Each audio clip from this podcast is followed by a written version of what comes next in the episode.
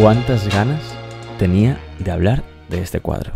Y encima es viernes y hace sol y es todo precioso y maravilloso y bien, todo bien. Es el último episodio de la semana. Hoy damos carpetazo, dejamos que la gente descanse el fin de, que se ponga al día, descansamos nosotros también y volvemos el lunes que deberíamos estar preparando ya ese episodio sobre los estilos artísticos que nos han pedido que está renderizándose eternamente. Ya llegará, ya llegará, no, no seamos intensos, ya llegará, no te preocupes. Lo dejo en tus manos. Pues yo decido cuándo entonces. Bueno, hoy hablamos de Hipómenes y Atalanta, Juanra. Cuadrazo, cuadrazo donde los haya. Además es muy agradecido para un historiador del arte o para cualquiera que se enfrente a él, porque tiene un montón de formas de verlo, un montón de historias detrás de él. Es Sí, el típico muchas, es ejemplo de... Bueno, es que si cada cuadro que cuelga en el museo tiene tanta historia como este, es que nunca acabaríamos de conocer todo lo que hay detrás de cada uno de ellos. Es tremendo este cuadro. Es un cuadro guay para explicar a niños también. Es uno de, los, de mis cuadros favoritos en lo formal. Me parece de una modernidad tremenda y me parece muy bonito, muy clásico, muy bonito. Queda muy bien en la galería central del museo. Sí. Oye, vamos, antes de entrar ahí al tema, con el capítulo saludos. Venga, dale, dale, que eso es tuyo. Tenemos comentario en Evox, que es algo que a mí siempre me hace ilusión porque no le hacemos mucho caso a Evox, pero seguimos ahí. Y tenemos un comentario de Luis Ogando, que en Twitter es arroba Luis Ogades, y nos dice pues que, que le ha gustado mucho el episodio sobre. Goya, creo que es. Muy bien, gracias. Sobre Goya, sí ha comentado en ese. Por cierto, también tenemos comentarios en Instagram, que esos los atiendes tú, ya le hemos dicho, que siempre eres tú el que contestas, el community manager. Nos está encantando conocer a gente gracias a esto. Estamos hablando con gente nueva durante estos días y conociendo historias de gente que es muy interesante. Sí, nos comenta mucho Ruth, arroba diacolate9, nos comenta Samuel-Arguinzones y también tenemos que mandar un beso a nuestra amiga Paula Ferris, arroba Paula Ferris-bajo, Paula de Petrer, que dice que cuando nos escucha está en casa haciendo cosas y le da al pause al podcast para lo que está haciendo y se pone a buscar en internet imágenes de los cuadros de los que hablamos. Muy bien, es lo que tiene que hacer. Y hasta el plano del museo dice que se ha descargado hasta el plano del Prado en PDF, Juanra, para ubicar las salas, cuando decimos el número de salas de la colección permanente o de las temporales. Qué maravilla. Bueno, pues este tipo de y Atalanta está en la sala 26, Paula. Ya puedes ir buscando. Sala Te 26. doy una pista, es una sala muy grande, muy grande, muy grande y muy larga. Es la galería principal que hay gente que no sabe que está dividida en tramos, pero tiene un número para cada tramo, desde la 24 hasta la 32. La 24 es donde está la gloria de Tiziano y la 32 es la sala de la familia de Carlos IV de Goya. Además, en la 24, no, perdón, en la rotonda, que es la sala 1, Es la 1, sí, pero esa no aparece en el plano. En la El 1 número no aparece. está la escultura de Carlos V de los Leoni y en el extremo contrario, en la que correspondería, que es la... 32. está Carlos IV y su familia. Es como un cierre, un inicio y cierre de, de toda la evolución de la colección de los reyes. Maravilloso. Sí. Bueno, ¿qué?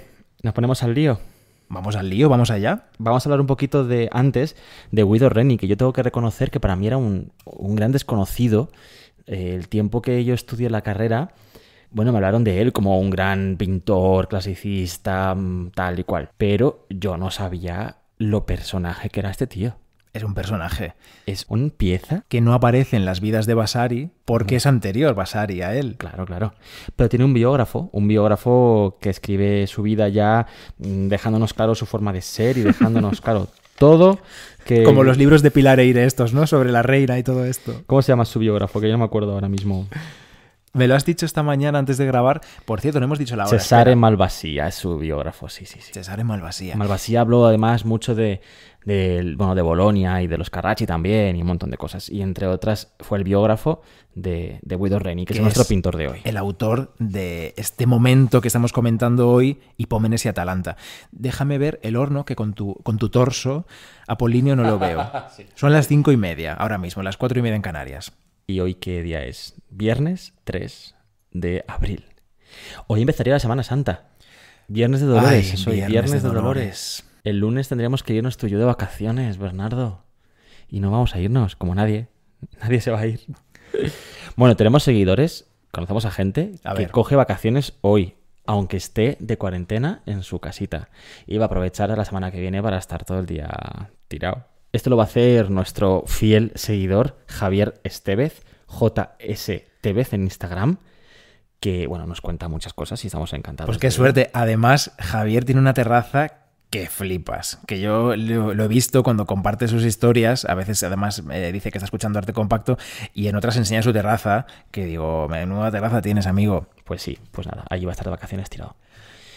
Ok. ¿Vamos con Guido Reni? Venga, Guido Reni. Sí, sí. ¿Quién fue este señor? ¿Dónde nació? ¿A qué se dedicó? Es un personaje. De verdad, es un personaje, es un pieza. Nació en Bolonia en 1575 y murió él, Guido Reni, en 1642 también en Bolonia.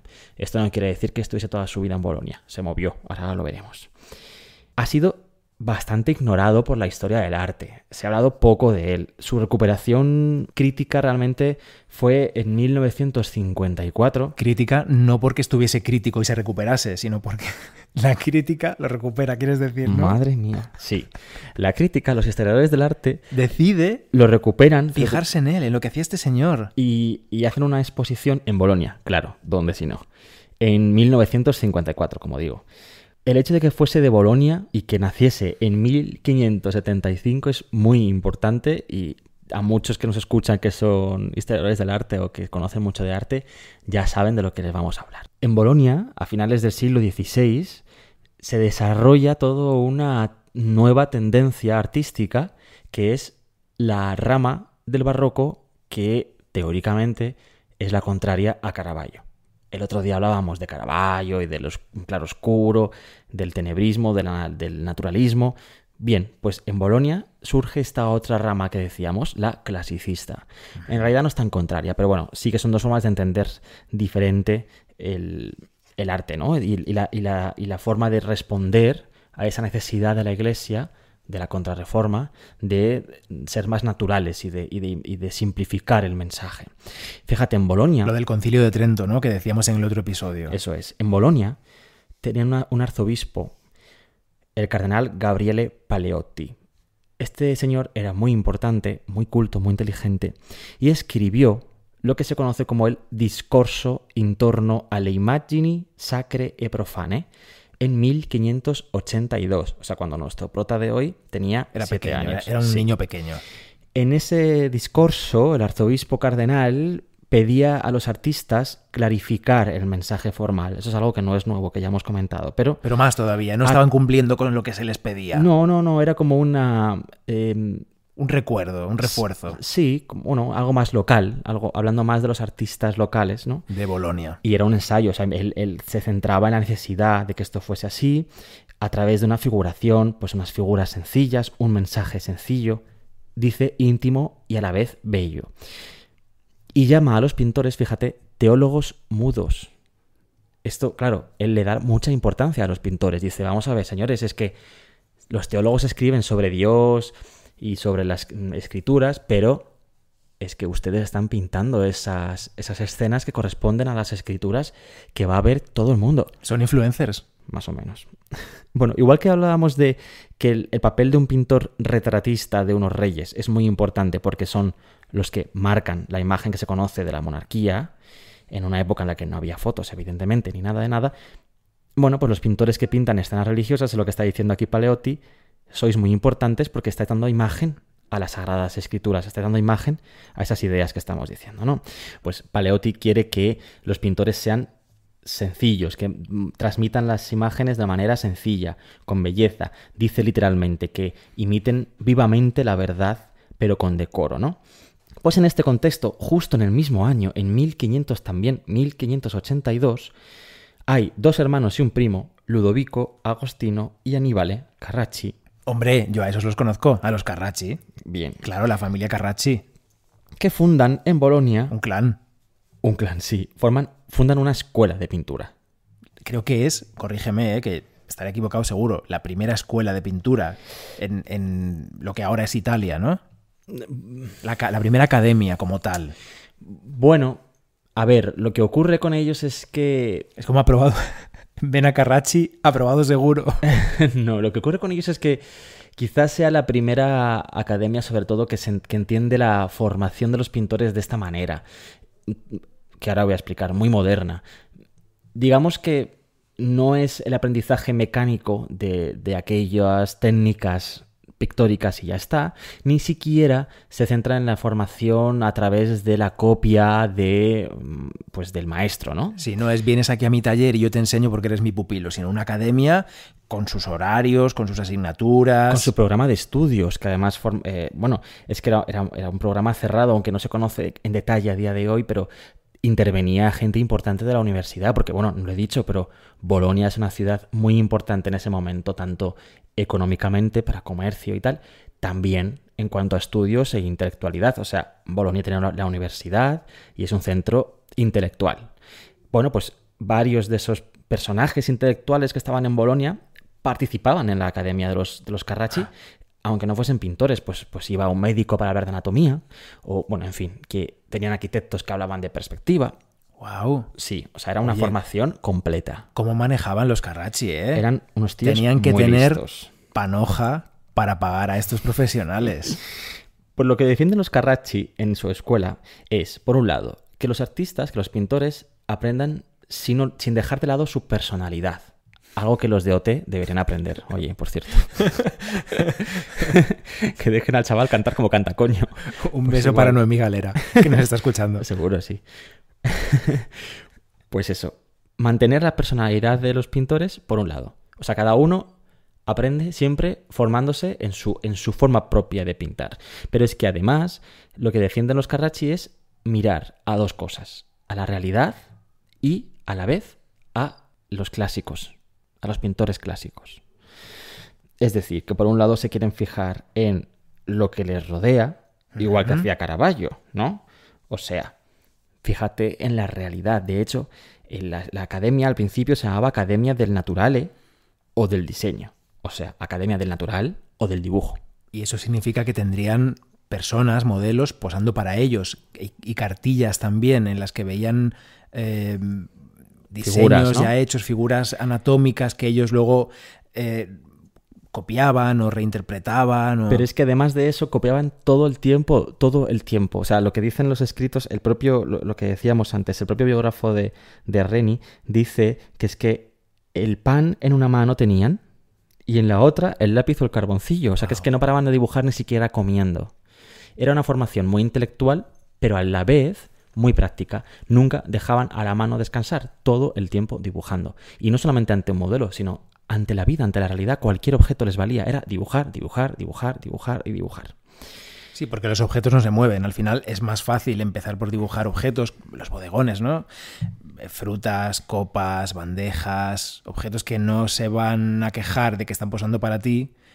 Practicar con eso es más sencillo que tener a un modelo que está un ratito, pero luego se, se tendrá que ir también. Tanto se fijaban en el natural que incluso eh, todos ellos, sobre todo Aníbal ¿eh? y Agostino, eh, Carracci.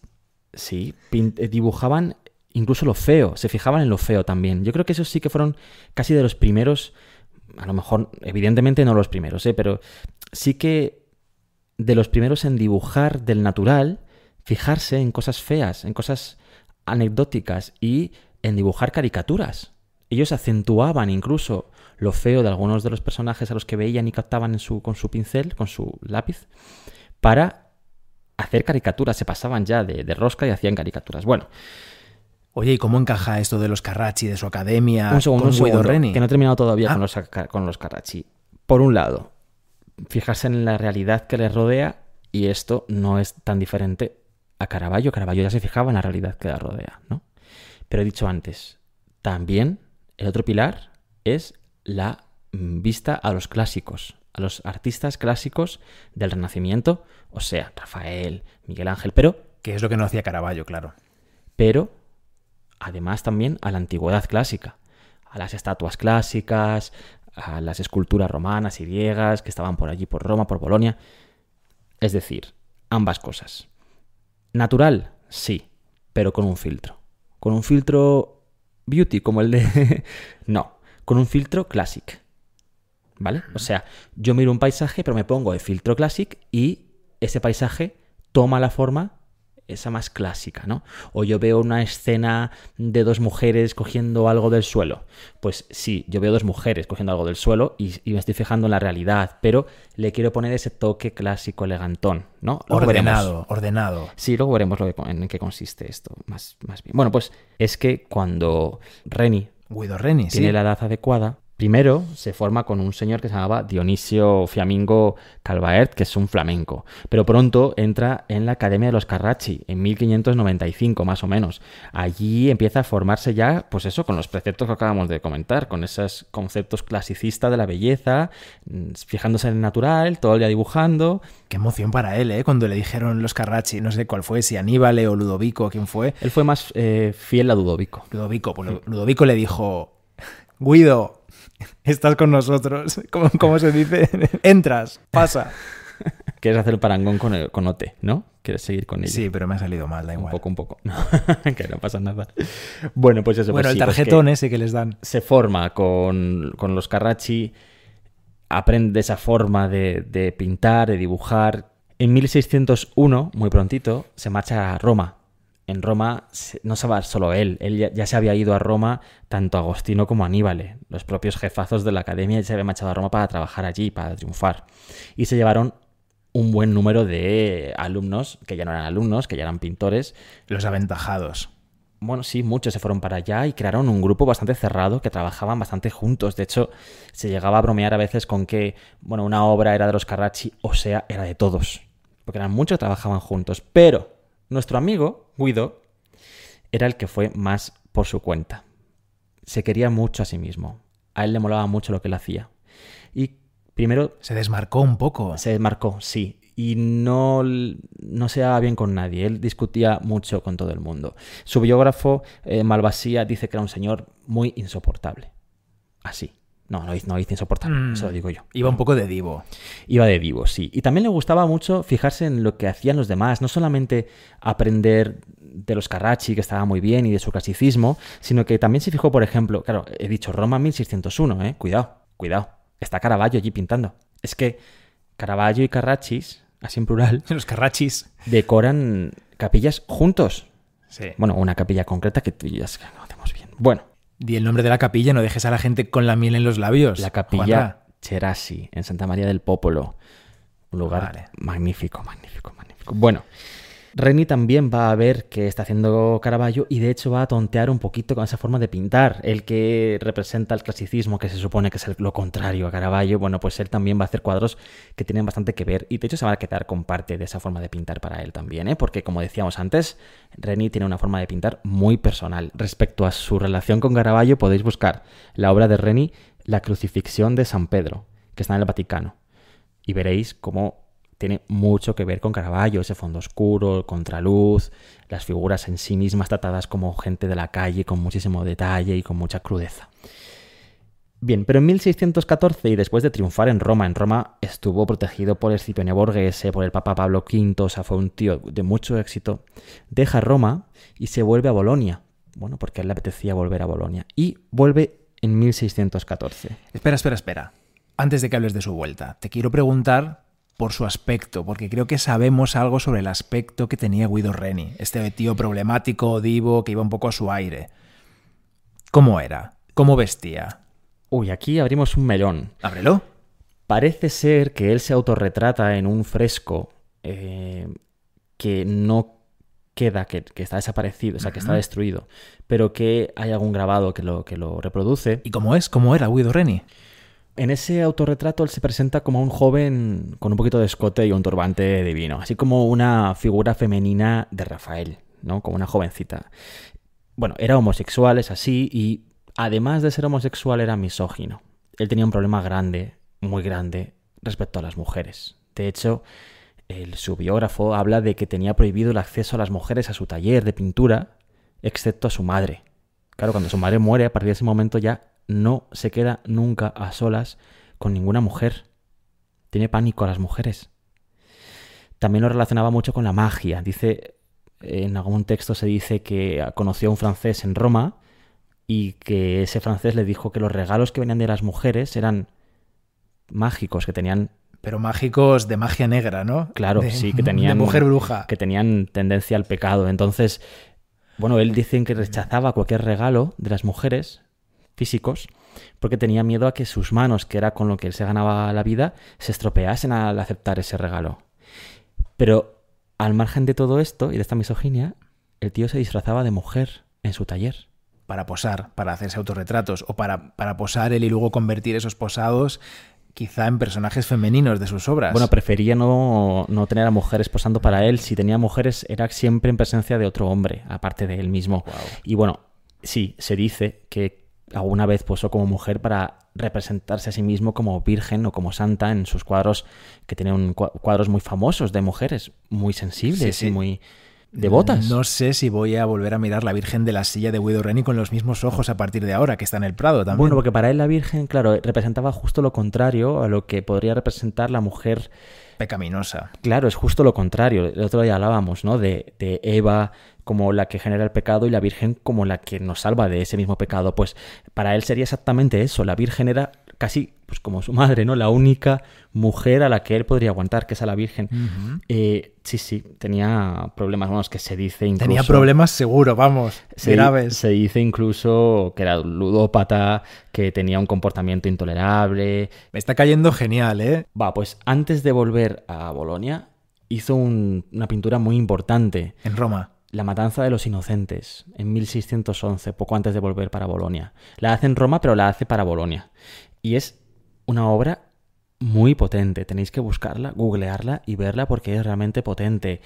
Tiene esa mezcla perfecta, bueno, perfecto, perfecto, no lo sé, pero esa mezcla entre clasicismo, es decir, una visión idealizada, con colores bastante llamativos, la luz uniforme, con una presencia dramática de elementos muy realistas, muy naturales, como por ejemplo los niños allí muertos en primer plano, sangrando y de una forma muy, muy, muy realista.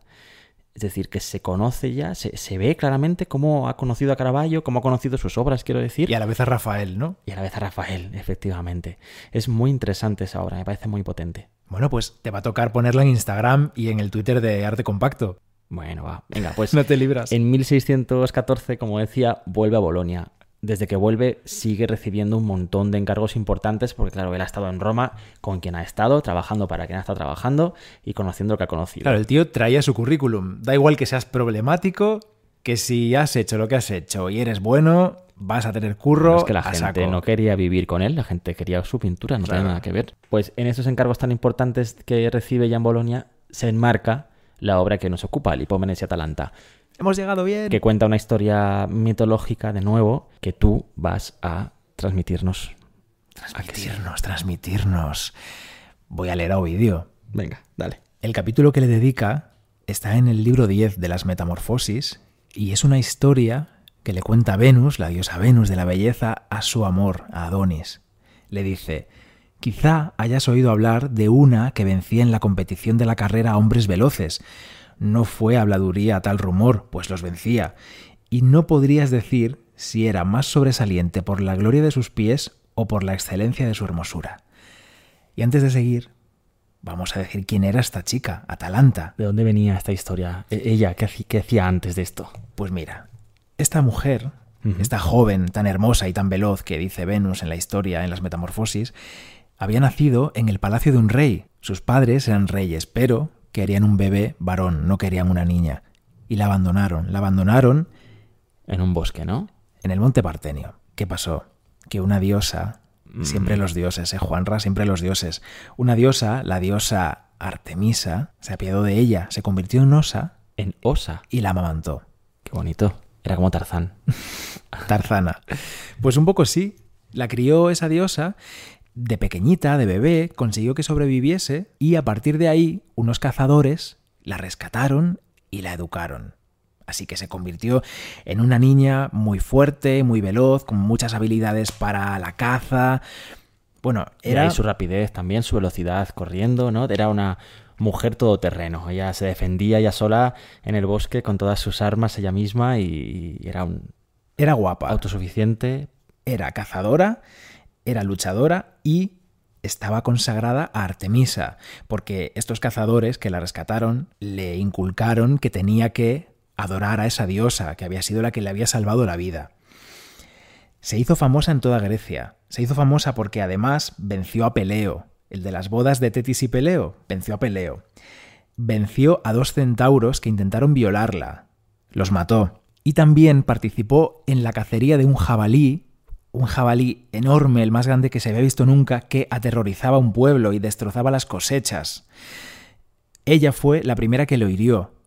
No lo mató, pero fue la primera que lanzó una flecha que dio al jabalí y gracias a eso pudieron matarlo y acabar con él. Y esto fue polémico porque era la única mujer que estaba metida en el grupo.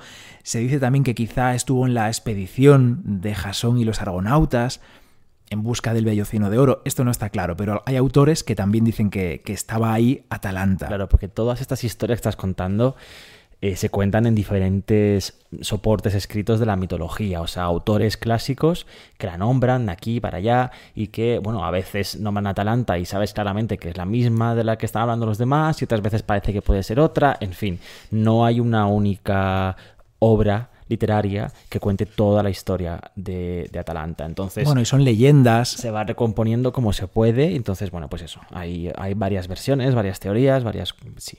Pero está bastante claro que ella era una mujer fuerte eso seguro. y cazadora, eso está claro. La menciona Ovidio, pero también la menciona Eurípides, la, la, menciona Apolodoro y la menciona Higinio en sus fábulas que leímos el otro día en otro episodio. Bien, entonces, ¿qué ocurre? Pues ocurre que se hizo tan famosa por estas hazañas que sus padres dijeron, sus padres biológicos, claro, no los padres cazadores, sí, los vamos, reyes. los reyes, dijeron, uy, esta hija nuestra es la hostia. Vente para acá. Qué morro se dieron cuenta de que tenía un valor equiparable al de un hombre. Ya estamos. Y la convocaron al palacio de nuevo.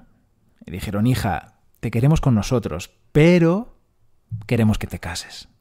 Mm. Y había un problema. Ella no quería casarse.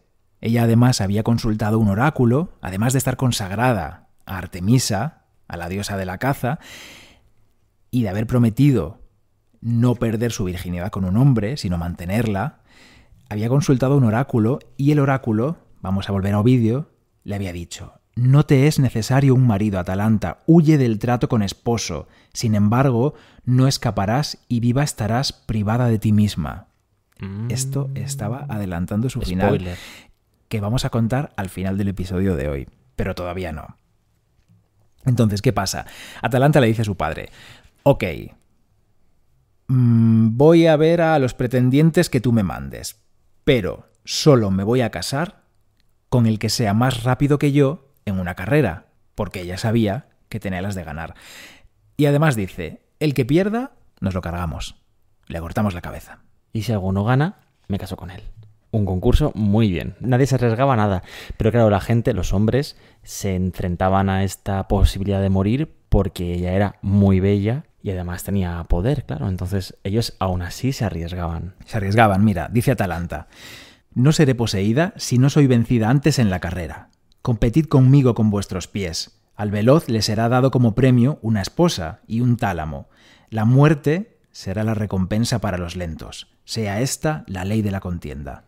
Esta, esta, idea muestra de nuevo que ella es cañera, que ella dice, vale, sí, sí, no solo me tenéis que ganar, sino que además, si perdéis, os corto la cabeza y os mato. Es que es, es intensa ella, ¿eh?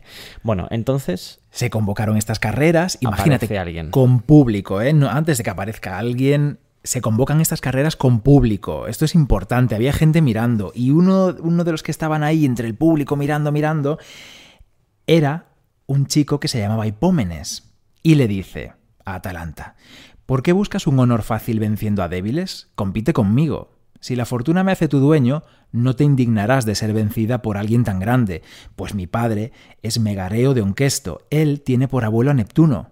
Era nieto de Neptuno Hipómenes, tenía ahí raíces nobles. Además, Hipómenes, si no me equivoco, un poquito antes en el texto de Ovidio, él se mete con la gente que es capaz de correr contra ella a cambio de qué? De una mujer que él considera que no es un suficiente premio como para, para tanto riesgo, ¿no? Pero pero a la vez quiere ganar y quiere casarse con ella. No, cuando la ve de cerca y ve su belleza, pide hasta perdón a esos otros que habían corrido y dice, tenéis toda la razón, es que no había visto aquello que estabais, por lo que estabais compitiendo. Así, mira, vamos a leer esa frase así. Perdonadme los otros a los que acabo de injuriar, todavía no me era conocido el premio que buscabais. Claro, cuando conoce cómo es esa mujer tan bella y tan poderosa, pues entonces dice, venga, vale, sí, yo también corro. Pero tiene trampa él. Tiene trampa porque va a pedirle ayuda en esta carrera a la mismísima Venus. Pero es que además ella, que tenía unos principios muy fuertes a los que no quería fallar. Es que no quería casarse ella, no quería y no acostarse quería con un hombre. casarse frente a Hipómenes, un poquito cambia de opinión. De algo en- dentro de ella le dice lo contrario, porque ella se siente muy atraída por él. Mucho. Es que eran tal para cual al final. Ella dice, mi matrimonio es cruel, no habrá ninguna que no quiera casarse contigo. Y puedes ser deseado por una muchacha inteligente. Pero ¿por qué tengo yo preocupación por ti, habiendo muerto ya tantos con anterioridad? Dice, mi victoria será propia de un odio que no ha de ser soportado, pero no es mi culpa. Ojalá quisieras renunciar, está diciendo. Voy a ganarle. Voy a ganarle a este chico y al pobre lo vamos a matar y en realidad me gusta, porque dice, oh, puesto que estás enloquecido, ojalá seas más veloz. Ay, qué virginal expresión hay en su rostro de niño. Ay, desgraciado Hipómenes. Querría no haber sido vista por ti. Esto es un Romeo y Julieta. Eras digno de vivir, pues si yo fuese más feliz y los hados desfavorables no me negaran el matrimonio, serías el único con el que querría compartir mi lecho. Ahí está. Y es entonces cuando entra en escena Venus. Claro, porque él no iba a correr así sin más. Él no le bastaba con ser mm, bisnieto o lo que fuese de Neptuno. él quería una trampita, él quería un apoyo. Entonces le pide ayuda a Venus. Venus, que está allí en su mundo muy a gusto, recibe esa, esa petición de Hipómenes de ayuda y, bueno, enternecida decide ayudarle. Sí, mira, ahora soy Venus, ¿eh, Juanra? Ahora soy Venus, atención. Venga. Dice, una brisa no desfavorable transportó hasta mí las suaves súplicas de Hipómenes y me conmoví, lo confieso, y no se proporcionaba a una larga espera la ayuda. Hay un campo, los autóctonos lo llaman con el nombre de Tamaseno, la mejor región de la tierra de Chipre, que me consagraron los antiguos ancianos y ordenaron que como dote se añadiera a mis templos. En medio del labrantío brilla un árbol, amarillo en su cabellera, con ramas resplandecientes de amarillento oro. Viniendo casualmente de allí, llevaba yo tres manzanas de oro arrancadas por mi mano, y no siendo visible para nadie, a no ser para él, me acerqué a Hipómenes y le mostré qué utilidad había en ellas. Le dio tres manzanas de oro Esas tres manzanas que llevaba Venus casualmente, y le dijo, tíralas durante la carrera.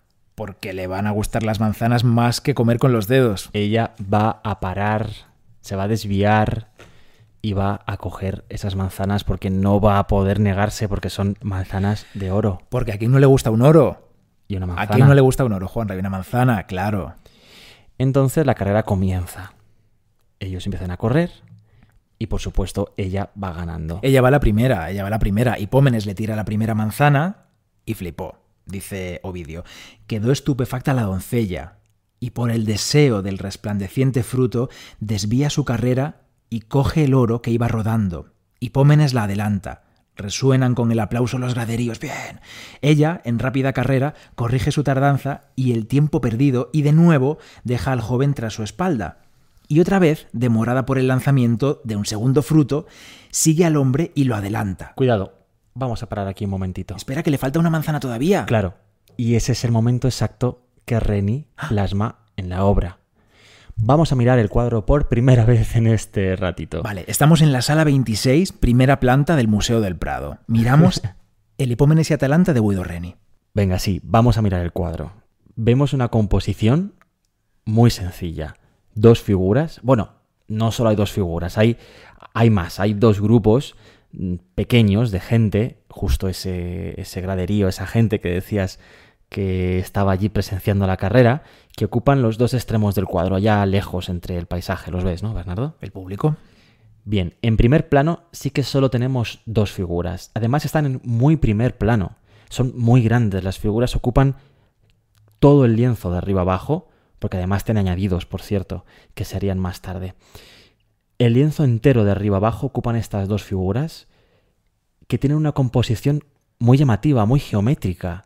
Ocupan mucho espacio, como decía, están bastante frontales dentro de lo que cabe y además tienen una composición muy geométrica, muy simétrica incluso, casi casi con un equilibrio simétrico. La figura masculina, él, Hipómenes, está, bueno, acaba de tirar esa segunda manzana que tú decías y, y está corriendo, continúa la carrera, está sacándole ventaja a ella que se agacha para coger esa segunda manzana.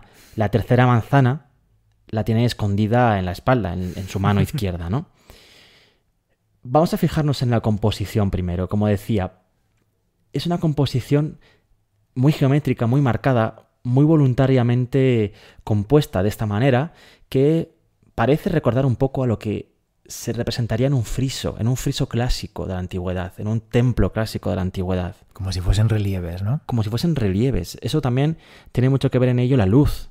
Fíjate cómo las figuras, ellos dos, son los que reciben la luz y el resto del paisaje casi no tiene iluminación ni colores, es casi un campo monócromo. No es esa oscuridad absoluta de los cuadros de Caravaggio, pero sí que tiene algo de eso, algo de contraluz, algo de contraste tenebrista. Y en ese paisaje casi monócromo, sin embargo, sí que se intuyen, como decía, ese verde, ese, ese grupo de personas y ese cielo, ¿no? Un paisaje casi, dice, el dice Capodimonte, luego explicaremos por qué Capodimonte. El Museo de Capodimonte, en Sí, Nápoles. Ellos dicen en su página web que es un, un paisaje casi lunar, porque realmente está escaso de, de cualquier otra cosa. Mm, Con esos tonos grises y pardos. Pues es casi como un relieve clásico lo que decía. Pero es que además la postura de él, yo... ¿Cómo está él? Vamos Llevo- a decirlo. llevo ¿Cómo está él? Explícalo tú. ¿Cómo está él? Es muy difícil. Para él, él, para mí, está como dando un salto hacia la parte derecha del cuadro, como avanzando de un salto, aprovechando que ella se está agachando para recoger esa segunda manzana de oro y tiene la primera en la mano, que son manzanas pequeñitas, por cierto. Son como manzanas de San Juan, que les llama mi, mi tía. Y él está como alejándose de ella, como adelantándola, y los dos tienen unas telas que los envuelven. Están desnudos, pero hay unas telas que se enroscan, sobre todo alrededor del cuerpo de él. Es muy gracioso cómo está situada, porque la tela está por detrás, toca un poquito el brazo que tiene extendido hacia Atalanta, y luego pasa por debajo de sus piernas y le tapa las partes pudendas a Hipómenes. Y la tela de Atalanta sí que envuelve más la pierna, el muslo, el, trasero, la espalda. Están volando. Es como notas la velocidad de ellos a través de las telas que los envuelven. Pero te voy a hacer una pregunta. ¿Te parece que están realmente en una carrera de vida o muerte? En una carrera en la que por un lado están enamorados y por otro lado él se está jugando la muerte o el matrimonio y ella se acaba de despistar de una manera brutal porque le están lanzando unas manzanas de oro. ¿Te parece eso realmente? No. No, ¿verdad? Parece más una coreografía. Están en una danza, no están en una carrera física real. Están en algo preparado, están como de postureo. Bien, pues ese es el filtro clásico que decíamos antes que mete Reni a sus pinturas. Es decir, sí, son figuras que tienen un estudio anatómico muy potente. Fíjate en el cuerpo de él, cómo está realmente representada cada uno de los músculos en tensión, muy bien representados. También el cuerpo de ella, aunque el de ella no es un cuerpo atlético, no es el cuerpo de una corredora nata, pero en cualquier caso, ninguno de los dos está realmente sudando, ni está como estaría cualquier persona que corre descalzo por el campo, tiene los pies limpios. Es decir, es una visión clásica, con esas telas que se mueven al viento. Como tú decías, están compuestas. Está la tela donde el pintor quiere que esté la tela. Y el gesto de ellos también está donde el pintor quiere que estén. No es una fotografía de un hecho que está ocurriendo, no es lo que habría hecho Caravaggio, que es un instante capturado de una ocasión real, sino que lo que está aquí plasmando Reni es una idealización, una composición hecha para contar lo que él quiere. Ese momento sí, es un momento muy importante, pero lo plasma eso, a su manera, clásica, ¿no? Idealizada. Fíjate que además el pelo de ella continúa o inicia el movimiento de la tela. Todo tiene un sentido. Y la curva de la tela del cuerpo de ella continúa con ese tejido que lo cubre a él, que cubre muy poquito de él, vamos, cubre su pene y ya está. Que es casi como podría haber sido una venera, una concha de una vieira, lo que tiene él puesto. se lo que pasa que por detrás luego sigue y es una tela, pero si ves solo las piernas de él y su abdomen, parece una vieira. La postura de él deja que te diga, incluso la tela, todo, me recuerda mucho, ya desde hace un par de días que estaba yo viendo este cuadro ahí puesto, lo tenemos siempre, Sí. los cuadros de los que vamos a hablar los tenemos cerca, siempre, los días Sí, antes bueno, de grabar. Además es que este cuadro, aparte de que es el que está en la portada de nuestra edición de las Metamorfosis, es un cuadro que nos gusta mucho, Sí. que nos gusta mucho los dos, aunque nos estemos metiendo con Guido Reni, es un cuadro que nos flipa. Bueno, fíjate en la figura de Hipómenes y yo estoy colocando mi móvil con una foto del Apolo Belvedere. Una escultura que se expone en Roma por primera vez, en el Belvedere, en el Vaticano, en 1511. Es una escultura clásica de la antigüedad, parece que es una copia romana de una antigüedad griega, que presenta al dios Apolo prácticamente desnudo, excepto con esa tela que le rodea el cuello y el brazo, con una de las piernas que además está inestable, muy poco apoyada, y, Como uno, el pie de Hipómenes, sí. y el otro pie de Atalanta, por cierto, ambos en esa geometría casi simétrica tienen cada uno solo un pie bien apoyado en el suelo. Bueno, en fin, el Apolo y del Belvedere que digo y la figura de Hipómenes me parece que tiene una relación formal directa. Yo creo que eh, Reni está con esta escultura en mente cuando pinta esta figura. Y bueno, lo que decía, sí, esa simetría genera una composición muy marcada en zigzag, geométrica, simple pero expresiva. Es, sí, es una, simplici- una simplicidad brutal, tanto figurativa como compositiva, pero muy geométrica, muy resultante. Vamos, muy bien hecha desde mi punto de vista. Y además es muy moderna a la vez que es muy clásica, que es la característica básica ¿no? de esta época. Está tomando referencias de otras épocas clásicas, pero lo está pasando por ese nuevo estilo que es el suyo, muy personal, ¿no? Me parece una obra de verdad, estéticamente me parece preciosa, los colores están muy bien elegidos, todos muy en líneas cremas, suaves, la luz, cómo se resbala por los cuerpos, me parece realmente una belleza. Bueno, pues esto es lo que capta el cuadro, la segunda manzana que está recogiendo ella. Resolvemos la carrera porque Contamos, contamos. los oyentes no saben si ha ganado él o ha ganado ella, aunque creo que se lo pueden imaginar. Continúa. Dice, quedaba la última parte de la carrera. Asísteme ahora, dice Hipómenes, diosa autora del regalo. Y para retrasarla lo más posible en su vuelta, con juvenil fuerza, arrojó de través a un lado del campo el resplandeciente oro. Pareció que la doncella dudaba en buscarlo. La obligué a cogerlo. Y una vez que hubo cogido la manzana, le añadí peso y le fui un obstáculo tanto por el peso de la carga como por la demora. Esto lo cuenta Venus, claro, está contando Venus Sí, sí, sí, sigo siendo Venus. que ella, ella es la que provoca que esta tercera manzana de oro Pese más. y ella hace que además le cueste más la carrera a Atalanta. Y finalmente, claro, Dice, para que mi narración no sea más lenta que la propia carrera, tiene sentido del humor Venus, ¿eh? cuando lo cuenta. La doncella fue adelantada. El vencedor obtuvo su premio. Chan. se casan. Y fueron felices y comieron perdices. Pues no. No. ¿Qué pasa con la historia? Claro, estamos en la metamorfosis, algo tiene que transformarse aquí. Claro, por eso se llaman las metamorfosis de Ovidio. Ni antes de la boda, ni durante, ni después, Hipómenes le dio las gracias a Venus por esa ayuda. Por esa ayuda sin la cual, ya lo sabemos, Vamos. no habría ganado la carrera y no se habría casado con esta mujer que tanto lo había fascinado. Así que un día, cuando esta pareja, cuando estaban paseando Hipómenes y Atalanta juntos por el bosque, se adueñó de Hipómenes, dice Venus, un inoportuno deseo de hacer el amor, Provocado por Venus, claro. provocado por mi divina voluntad. Había cerca del templo, del templo dedicado, atención, a la diosa Cibeles, un sitio retirado, de escasa luz, parecido a una cueva, cubierto por piedra pómez natural, consagrado por la antigua religión. Y allí había estatuas de madera de los antiguos dioses. Esto es importante porque allí entran los amantes y profanan el santuario de esa diosa.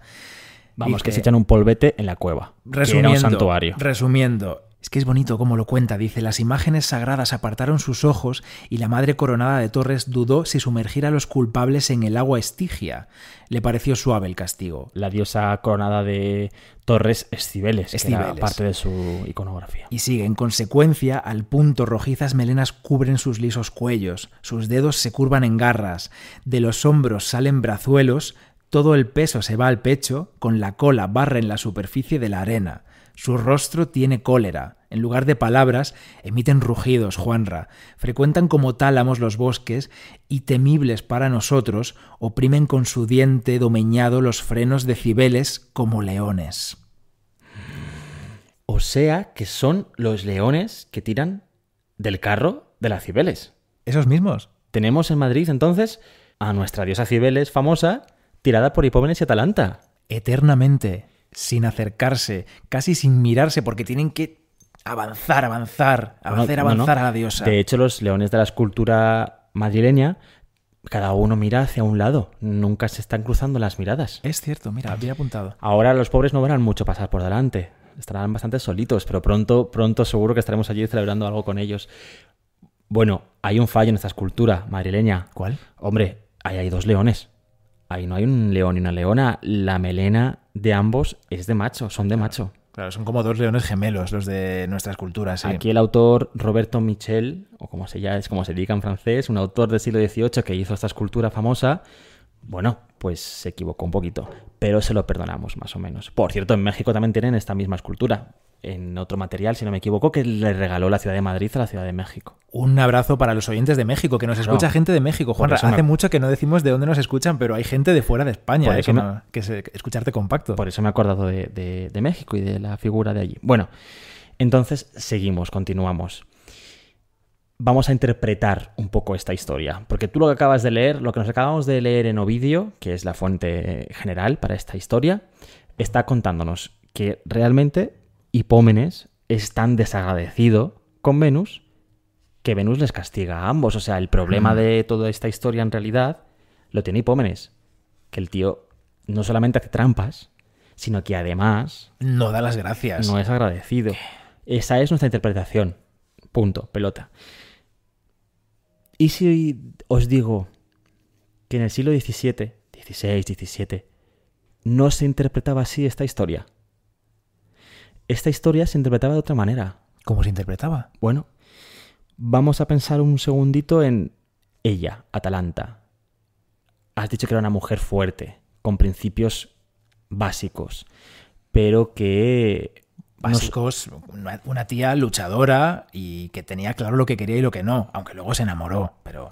Mm, sí, cuando ve al chico, primero ya empieza a dudar, pero además luego le tiran las manzanas de oro y prefiere las manzanas de oro a ganar la carrera, como ella siempre había hecho. Por tanto, por tanto, Diamonds.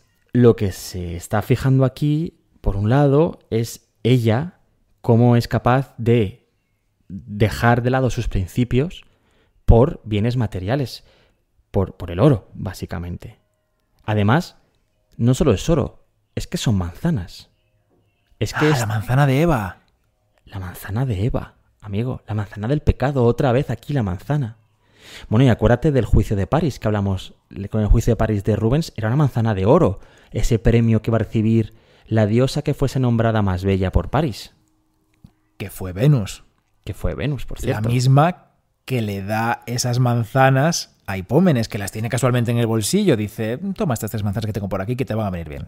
Bien, el caso es que en el siglo XVII, XVI, XV, o sea, en la Edad Moderna, se interpreta este mito no como un hipómenes capullito que no es agradecido y encima es tramposo, sino como que Atalanta es mala. Atalanta es la que, cogiendo esas manzanas, cogiendo esas manzanas de oro, está llevando a su relación a ese desastre final. Porque si ella hubiese corrido como siempre y hubiese ganado, ese final tan desastroso para ambos no hubiese ocurrido. Pero es que es más, si ella no fuese tan bella, si ella no tuviese esa, ese poder para tentar a todos los hombres, incluido Hipómenes, él no habría acabado mal. De nuevo aquí se presenta a la mujer como la culpable del mal. Atalanta aquí está funcionando como la nueva Eva, la tentadora para el hombre, la que provoca esa tentación que finalmente les lleva a ambos a un castigo, a ese castigo eterno en este caso que es ser dos leones, ¿no? Además, creo que ahora es importante que volvamos a recordar cómo era Guido Reni. ¿Por qué pinta precisamente este momento en el que ella se agacha en una postura que no es nada agradecida para ella. Más que el momento, más que pintar el momento es cómo pinta este momento, el, el modo en el que él decide pintar este momento. Porque, vale, efectivamente ella no es una postura agradecida, está, eh, bueno, está... Agachándose. ¿Cómo estás tú cuando te agachas a recoger algo? ¿Se te ven los abdominales? No se te ven los abdominales. No se ven nunca ni de pie, ni sentado, ni nada. Pero bueno, sí, efectivamente. Pero es que además, algo más importante todavía, la figura de él. Él, tanto con su cara de superioridad absoluta, como especialmente con su cuerpo y, aún más, con su mano derecha, están en un comportamiento de rechazo hacia ella. Él no está plasmado aquí por parte de Renny como si estuviese realmente contento de por fin ganar esa carrera. Él la rechaza a ella, pecadora, como hombre virtuoso. Ella está, él está eligiendo, perdón, él está eligiendo el buen camino de la vida y no el que le está ofreciendo ella. Él está rechazándola en esa escena. Y esta es la forma en la que se interpreta en la Edad Moderna este mito, por ejemplo. Hay, bueno, hay publicaciones, hay, textos del siglo XVI y XVII que se centran en defender, en interpretar los mitos de Ovidio y en defender esta visión muy vista desde el punto de vista de la religión, evidentemente, ¿no? Pues, por ejemplo, Gabriele Simeoni o Marco Antonio Tritoni que este último, por cierto, publica su obra en Bolonia en 1560, que están hablando precisamente eso, de que por ella, por su culpa, los hombres están corriendo hacia la muerte. Por su culpa, los hombres están acabando muertos y ellos van a acabar además siendo leones. Esta visión tan, tan escandalosa de este mito, que era, bueno, para nosotros es escandalosa, pero en ese momento era el que había, evidentemente encuentra a su mejor amigo en la forma de ser de Reni, ese misógino que decíamos antes, ese tío que realmente odia a las mujeres, que no las quiere ver ni en pintura, que yo no sé, debe, ser el, único gay de la historia del, mundo que no tiene una diva. Porque es que no, lo soporta, no quiere ser, no quiere mujeres. No, su diva es el hombre, porque mira cómo pinta Hipómenes. Está súper altivo, ganando la carrera, grácil, saltando. Pero es que él está olvidando cuando pinta este cuadro que ganar la carrera para este chico significaba casarse con su enamorada, con ese, flechazo repentino, vale, no era el amor de su vida, pero se acaba de enamorar perdidamente de ella. Es más, eso no está en el cuadro. Es más, está olvidando lo más importante de todo. Es que él, Hipómenes, está haciendo trampa para ganar esa carrera. Y algo más importante todavía es que ella, Atalanta, se está parando porque Venus hace que se pare, porque Venus la obliga con sus poderes que lo dice ella misma en las metamorfosis. De eso nos olvidamos porque nos, estorba para la interpretación, interpretación, que tenemos que darle a tú y yo aquí en el siglo XVI. Vamos a pintar a esta señora realmente como si fuese la culpable de los males. A mí me da mucha pena que pinte a Atalanta tan chepuda, la pobre agachada, tan fofa, porque, joder, está muy bien, pero es que era una tía fuerte, dura, ágil, y no es la mujer que aparece en este cuadro. débil Es fantástica, la anatomía es preciosa, pero no es no, pero está, débil, está débil. Es una, es una, mujer que no tiene ni siquiera ese gesto de poder que debería tener ella, que con su historia de fortaleza la presenta, sí, débil, débil físicamente y moralmente también, ¿no? no es una atleta. Quiero decir, antes de que vayamos acabando, me parece que ya hemos hecho un análisis formal y profundo de también lo que significa este cuadro, como siempre acabamos aquí tú y yo, calientes defendiendo cada uno su, postura frente al cuadro y, cómo nos enfada en este caso la versión de Reni, pero... Caliente, caliente, oh, caliente, caliente, oh. No, canción al final no. Quiero decir una cosa, Leticia de Frutos es una investigadora, una doctora en Historia del Arte que dio una conferencia en el Prado y lo ha dado en más sitios, también en la Universidad Complutense. Ella se fija en una publicación de 1617 de Michael Mayer, que era bueno, un médico y un tío muy sabio, que escribe sobre este mito. Escribe 50 poemas acompañando cada uno de ellos de una composición musical, de una fuga. El título de esta publicación es La fuga de Atalanta y habla precisamente de este mito, ¿no? Ofrece una lectura desde el punto de vista de la alquimia. Habla de que Atalanta es el mercurio, y Pómenes el azufre, en fin, unas interpretaciones muy interesantes desde luego desde un punto de vista intelectual, y en esas, en esas composiciones musicales que incluye, la primera de ellas es una fuga, bueno, todas son fugas en realidad, que es una forma de composición musical que sabéis que consiste precisamente en que diferentes voces o diferentes instrumentos repiten una misma melodía, pero a tiempos distintos. Empieza uno, cuando lleva X tiempos empieza el siguiente y así. La primera fuga que le dedica a ellos es de dos voces y un bajo continuo. Esas dos voces es, son evidentemente una la de Atalanta y otra la de Hipómenes, y en su persecución, en ese canto, en esa melodía, que sube y que baja, que sube y que baja y que se tienen que entrecruzar cuando uno está abajo, el otro está arriba, cuando una melodía está abajo, la otra está arriba, si tú lees esos pentagramas de la primera voz y de la segunda voz, ves claramente como entre ambos generan un zigzag geométrico de arriba abajo. Un zigzag geométrico que tiene mucho que ver con las formas compositivas de diagonales que generan las piernas de los protagonistas de nuestro cuadro en la obra de Reni. Esta es una interpretación de Leticia de Frutos y os recomiendo que vayáis a la página web del museo en YouTube y encontréis esa conferencia que es muy interesante. Además, he de decir que hemos estado leyendo esta mañana al sol el capítulo que Pello Riaño le dedica a este cuadro en su libro Las Invisibles. Un capítulo muy corto de cuatro páginas cinco, que es un ensayo bonito sobre esta historia y que, bien, arma de feminismo a la interpretación que hacemos actualmente de, esta, de, este, de este mito y de cómo Reni lo plasma en la obra. Es, bastante interesante este capítulo. Tenemos que decirlo todo. Está editado, por cierto, por Capitán Swing, que la gente de la editorial siempre es muy maja con nosotros. Y vamos con el cuadro, ¿no? Porque es un cuadro, el cuadro en sí, el lienzo, que ha pasado peligros. Es para cerrar ya, ¿eh? de verdad, que no nos vamos a enrollar aquí. Si estáis viendo el tiempo del podcast, seguramente queden cuatro minutos para terminar. Aunque no lo podemos saber porque igual nos tiramos a la 20. No.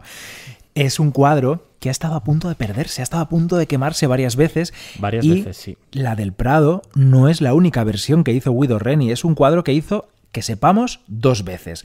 Una de esas versiones está en Nápoles, en el Museo Capodimonte, por eso decía Juanra que en su web mencionaban el paisaje lunar. El paisaje lunar, que tanto me ha gustado, con esos tonos. Y al del Prado le ha pasado algo. Bueno, antes de nada, déjame decir que hay teorías a, día de hoy que hablan de que la, la obra de Capodimonte es una copia de la del Prado, que no es una obra de Reni, pero en la propia página de Capodimonte sigue colgada como de Reni y es como yo lo he estudiado, ¿eh? Dos versiones de un mismo cuadro. Si es una copia, déjame que te diga que es una copia muy buena. Nosotros estuvimos allí el año pasado, recuerdo bien, ¿o hace dos años? hace un año justo. Hace un año. Oh, ese viaje a Nápoles, qué maravilla. Tiene unos colores maravillosos y un dibujo fantástico. No es una copia, es una segunda versión entonces de Reni. Esta del Prado es de 1618, os recuerdo, 19, y la de Nápoles es, se fecha en 1625, o sea, es una versión posterior. Esta del Prado fue pintada para el Marqués de Serra en 1659. Este marqués muere y entonces la obra en 1664 es comprada por Gaspar Bracamonte y Guzmán, que era el conde de Peñaranda y virrey de Nápoles en esa época. La compra para Felipe IV. la manda para España y en 1666 ya se cita en la Galería del Cierzo del Alcázar de Madrid, o sea, una, una, galería... Una de las galerías del palacio. De ese palacio que teníamos en Madrid. En 1668-69 parece ser que Cosme III de Medicis, que está por Madrid, escribe, y, y se ha encontrado, alguien lo ha encontrado, esta documentación, acerca del cuadro y dice que no le parece que merezca tanta fama. O sea, dos cosas nos cuenta esta nota. Por un lado, que era un cuadro famoso, que era un cuadro del que se hablaba, y por otro lado, que para él, pues no era para tanto. ¿Qué ocurre? Que en 1734, con el incendio del Alcázar, esta obra está a punto de quemarse, pero se salva. Ese famoso incendio no solo se salva, sino que además queda anotada una ampliación de sus medidas con un añadido que aún podemos ver, que yo decía antes. Esto tiene sentido, claro, se salva del incendio, hay que recortarla, hay que rajar, quitar el lienzo de su marco y tirarlo por la ventana, probablemente enrollado, entonces se pierde parte del lienzo original y luego se hacen unos añadidos, se reentela probablemente y se pone otra vez en un marco. Sí, se rescata. Hay otro momento en la historia de Hipómenes y Atalanta en la que estamos a punto de verlos arder, que es cuando a Carlos III le da la ventolera con que hay unos cuadros que son obscenos y que no puede ser que estén en la colección real, ¿no, Juanra? Sí, entre ellos este. y los manda al estudio de Andrés de Calleja, que era su pintor de cámara. Menos mal que finalmente no se queman. Los manda allí para que los quemase. Sí, sí, pero no se queman. Sí, sí, pero finalmente no son quemadas. Ay, y se llevan a la Real Academia de Bellas Artes de San Fernando, donde van a estar ocultas esta y, y esas otras obras que también ofendían a Carlos III. Como Venus y Adonis de Tiziano. Por ejemplo, están allí escondiditas hasta que en 1827, o sea, unos 30 años después, finalmente ya ingresan en el Real Museo, o sea, en el actual Museo Nacional del Prado. Creo que en esta salvación tiene algo que ver Antón Rafael Mengs. Sí, Creo que fue uno de los que convenció a Carlos III para que no las mandase. a tenía la ojo este hombre, tenía ojo. Sí.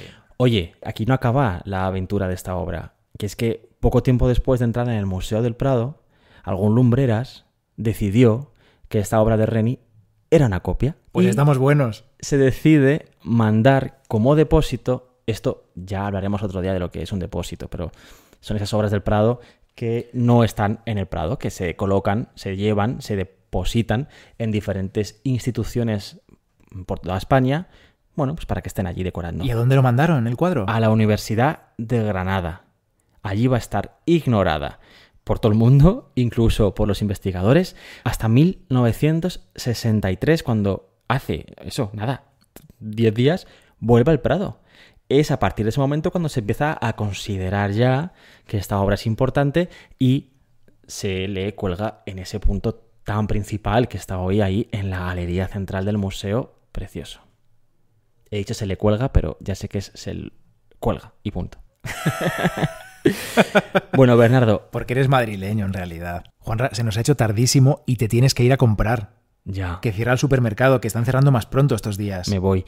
Descansad el fin de semana Cuidaos mucho. Salud para todos. Que estén bien todos en la familia. y poneos al día con nuestros audios, que el lunes volvemos más cañeros. Y enviadnos cosas, enviadnos audios que queremos hacer, ya lo sabéis, un episodio al final del encierro, que esto va a llegar. Oye, es verdad, vale, a día de hoy de momento me da un poco igual, pero tenéis que mandar audios, ¿eh? Esto no se olvida. Mandad audios, mandad audios, mandad audios.